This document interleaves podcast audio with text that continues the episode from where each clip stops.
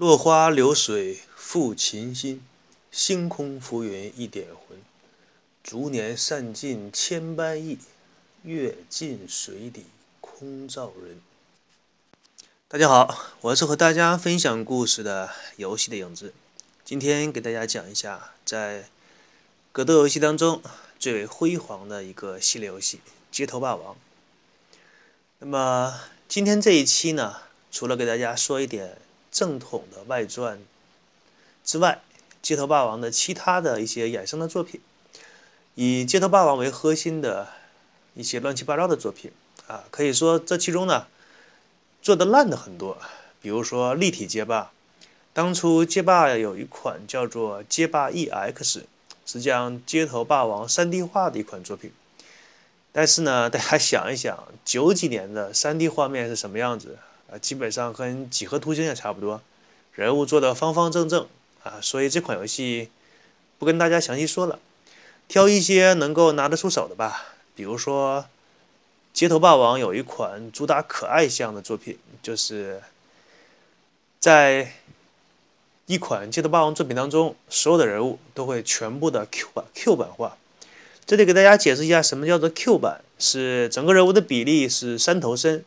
从人物的头部开始，上半身、下半身，整个各占人物的三分之一，也就是说，整个人看起来会矮一些，但是却给一种萌萌可爱的感觉。其实这个绘画的方法是来自于动画大师们多年的摸索。我们常说动物也好，人也罢，有个词汇叫做娇小可爱。那么一些东西呢，你把它缩小，就会给人一种可爱的感觉。比如说，很多小动物小的时候看起来都很可爱，小鸡、小鸭、小老虎什么的，看起来都忍不住想抱一下。那么回过头来继续说一下这款《街头霸王》的作品，它的名字叫做《超级口袋妖怪》，也有叫《超级口袋战士》的，是卡普空公司本色人马制作出的一款精良的格斗作品，是在1997年的9月发行的一款作品。在这款作品当中呢，去掉了人物的流血设计。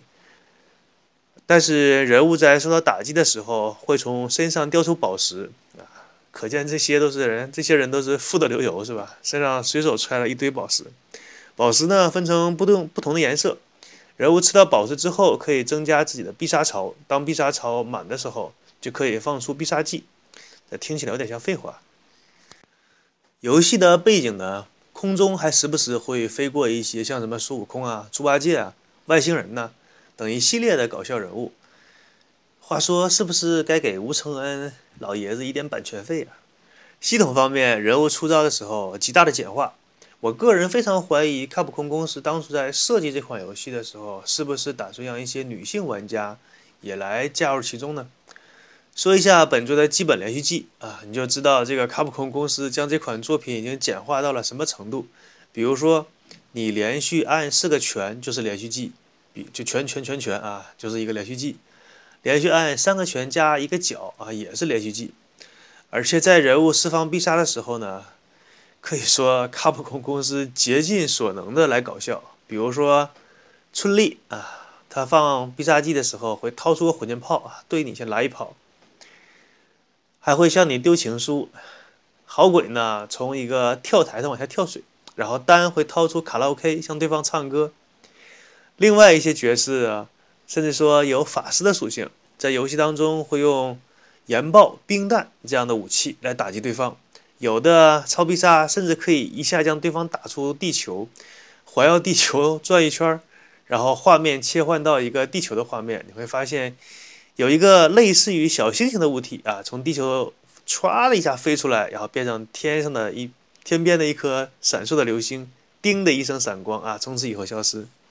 可以说这款游戏无论是输赢，只要你拿上手柄打上两局，肯定会让你会心的一笑。所以这款游戏当初的销量卖的还是不错的。后来在 PS 还出过移植的作品啊，销量依然卖得很好。说到这里，就想到一件事情，就是有的玩家可能会喜欢一些严肃的游戏，有的玩家可能会喜欢一些深刻的作品，有的玩家呢，他去喜欢那些精美的画面，但是很少有玩家不会喜欢幽默的作品，因为幽默的作品绝大部分是给人他们所追求的东西，他们所追求的那种快乐、那种幸福感，这种幸福快乐感是人们孜孜不倦的追求。另外呢，还有一款在《街头霸王》衍生作品当中也是赫赫有名的一款作品，可以说经历过那个年代的人都或多或少有有一些关于它的记忆吧。它就是《街霸对拳皇》这款作品之所以有名，是因为有一派的玩家倾向于街霸，那另外的一派的玩家是倾向于拳皇。在格斗圈内呢，这两派玩家。很长时间就争论不休啊，到底哪一款游戏才是格斗游戏当中的 Number One，当之无愧的王者？其实呢，从街头霸王的二代到拳皇九七，这些核心的制作人呢，都差不多是同一群人。记得当年街头霸王第二代的时候，在全球大卖，那么 SNK 呢，看着啊那么多的钱全让你挣去了，看着就眼红。不行，心动不如行动。于是就开始从卡普空公司一些核心层开始挖人，然后才开发出了 KOF 系列。那么卡普空公司的那些核心人物为什么会被 SNK 公司挖走呢？这个就要讲到像大公司里边的那些帮派斗争啊、办公室政治之类的东西了。其实，在卡普空公司内部是分成两派的，一派是保守派，觉得街头霸王就是应该一拳一脚那样实打实的格斗，拳拳到肉，不应该太注重于连续技这种华而不实的东西。而另外一派的说法则是说，要增加一些连续技的华丽程度，降低游戏的入门的门槛，让更多的玩家呢在游玩游戏的时候会享受那种极大的快感。最后，卡普空公司的上层倾向于保守派。而那些改革派的那些新锐，当然就觉得自己不被重视。那么这个时候，SNK 投出橄榄枝，啊，来我这吧，是吧？工资给你加倍啊，年底给你分房。一听啊，听起来不错，就过去吧。于是就被 SNK 公司给挖走了。可以说，这也是双方的一拍即合。当然，对卡普空公司来说，与 SNK 的仇啊，就此也算结下梁子了。然后有一些国内的玩家说。KOF 九八跟 KOF 九七简直就像是两个公司做的游戏。很长一段时间，这些人不知道为什么啊，其实也很简单，因为等到了 KOF 九八的时候，已经不是那些人在做这款游戏了。你看起来不像一个作品，这个很正常，因为核心的制作人员全部被换掉了。其实当时在日本的两大格斗游戏公司之间，还是有很多瓜葛的。就是所谓的江湖上的那些什么恩恩怨怨，有机会的话再跟各位听众说一下吧。今天还是来继续说一下街头霸王的故事。其实，在网络上或多或少还是听过一些两派玩家的斗嘴啊。你现在想一想，还是挺逗的。比如说，街头霸王的玩家会说：“我一个波动拳，然后你要跳过来，我就一个升龙拳啊，打掉你所有的拳皇人物。”或者我是我用印度啊，一个长手长脚打的你连爹都认不都不认识你，你根本就碰不到我。那么拳皇的那些玩家呢，当然也是呢属于嘴上不饶人，说啊你发什么东西，我一个躲避全部躲避掉，然后近身就一通连，然后你就死了。或者我大蛇，等你发招，等你发累了，我就一个阳光普照啊，直接给你普没了。当时有少数玩家是那种既玩过 KOF 拳皇，也玩过街头霸王的玩家。那个时候，很多人都觉得不可能出现这两大格斗游戏互相在一起打斗的那种情景。但是，就像英国的外交部长当年说的那句话一样：“这个世界上呢，没有永远的朋友，也没有永远的敌人，只有永恒不变的利益。在金钱方面，这个世界上大多数的问题那都不是问题。”只要能挣钱呢，两大游戏厂商还是很高兴的，面和心不和的握个手。从一九九九年开始，两大格斗公司便开始对外宣传，说将会出现这样梦幻级的格斗大作。而听到这样消息的玩家呢，都觉得今天也不是十月一号啊，怎么愚人节提前了？但是随着越来越多的消息和官方公布的游戏细节被透露出来之后，玩家吃惊的发现，哎，这事儿居然是真的，真的有这样一款游戏。那么时间呢，继续就这样向前走，它永远不会为任何一个人停下哪怕一秒钟的脚步。到了两千年的八月份呢，卡普空公司对于 SNK 这样的一款格斗游戏出现了，在大家的视野当中。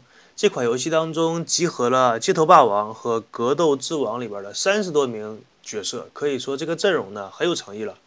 再加上两派的公司啊，各自的御用画师申气楼和西村娟这两个人物呢交换绘制角色，也就是说，《街头霸王》的画师负责画《格斗之王》的人物，而《格斗之王》的画师呢负责来绘画《街头霸王》的人物。也不知道是谁出的这个馊主意，那当然了，官方是不可能承认这个主意馊了。他们对外的说法是想给玩家带来一些新鲜感啊，当然玩家也不买账嘛，大多数玩家都觉得这个感觉人物看起来怎么看怎么别扭。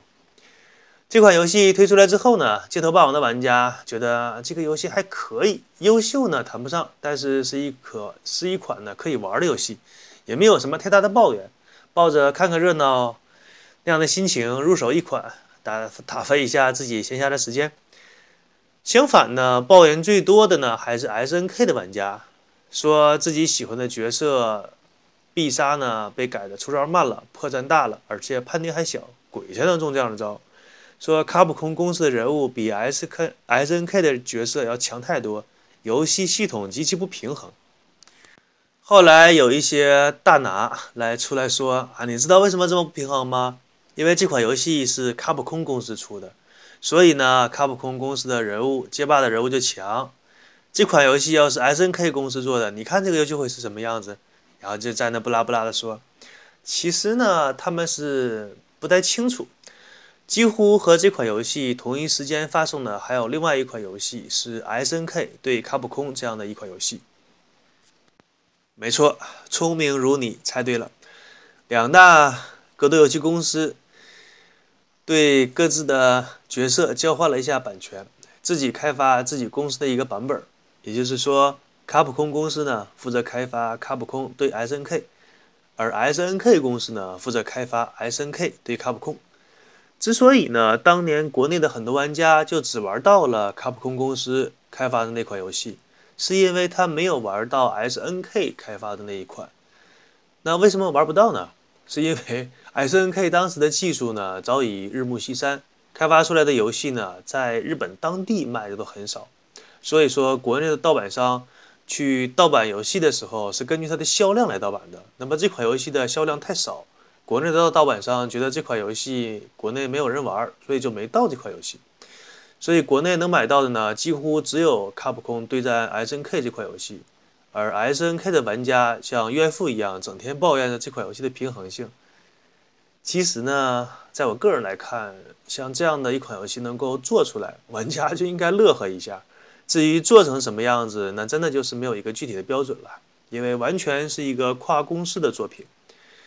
这款游戏的销量到现在几乎已经很难查到了，在这里也不跟大家说数字，没有什么意义。不过，一款游戏的销量，我们也可以通过。侧面来体现出来，比如说这款游戏是不是推出续作呀？那么就可以看出一款游戏卖的好坏。如果它不挣钱，那这个公司除非它疯了，它会推出续作，否则智商大于零的人都可以猜得出这种结果，它也不会出续作嘛。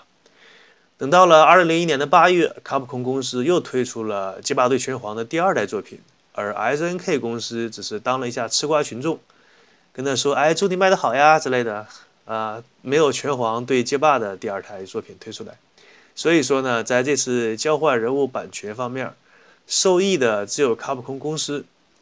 当然了，有人是这样说的啊，也觉得这个说法有些夸张，但确实是卡普空公司的收益更大一些。那么，怎么评论这个事件呢？其实，两大格斗公司的人物相互之间打斗，这个本身就是个噱头。在当年来说，可以吸引到足够大量玩家的眼球，可以说是两个公司合作创造出了一个挣钱的机会。但是，当一个机会呢摆在你的面前，你是不是有实力去挣这份钱？两个公司都交出了不同的答卷。在我的印象当中，总有一些玩家呢管卡普空公司叫卡表，说这个公司没有什么操守。但是有趣的现象是呢，当卡普空公司每次推出一款新游戏，这些骂他的玩家又非常痛快地掏出钱包去买账。这说明什么呢？说明这个世界实力才是硬道理。《街头霸王》这个系列的游戏呢，可以说是八零年后出生的这一代人，凡是去过街机厅。都是一个永恒不灭的回忆。那种电子发出的声音，那种肮脏的街机按键，按下去咔啦咔啦的手感，那种街机厅里在你身边一边抽着烟一边在跟你进行打斗的那个大叔或者是哥哥或者那样的场景。现在呢，无论你身在何处，无论你是否已经成为一个家庭的顶梁柱，每当你闭上眼睛回想起那个画面的时候，好像人物的声音依然回响在你的耳边。以前翻看游戏新闻的时候，说在国外有一个 DJ，他很喜欢《街头霸王》这款游戏，他将游戏里面的背景音乐和出招的那种声音混音成了一盘专辑，结果销量也不错。有人说呢，怀旧是一种无病呻吟的状态，只要是过去发生的事情都会怀念。啊，这句话说的其实相当不走脑子。你在上学的时候，那些打骂你的老师，那些抢过你钱的流氓。你会怀念他们吗？为什么我听了这么多的怀旧节目，没有一个提到这些的呢？人们通常念念不忘的都是昔日的美好和往日的欢笑。那么，能够让大家记住《街头霸王》这款游戏，可以说它是一款优秀的作品，同时也给我们带来了很多美好的回忆。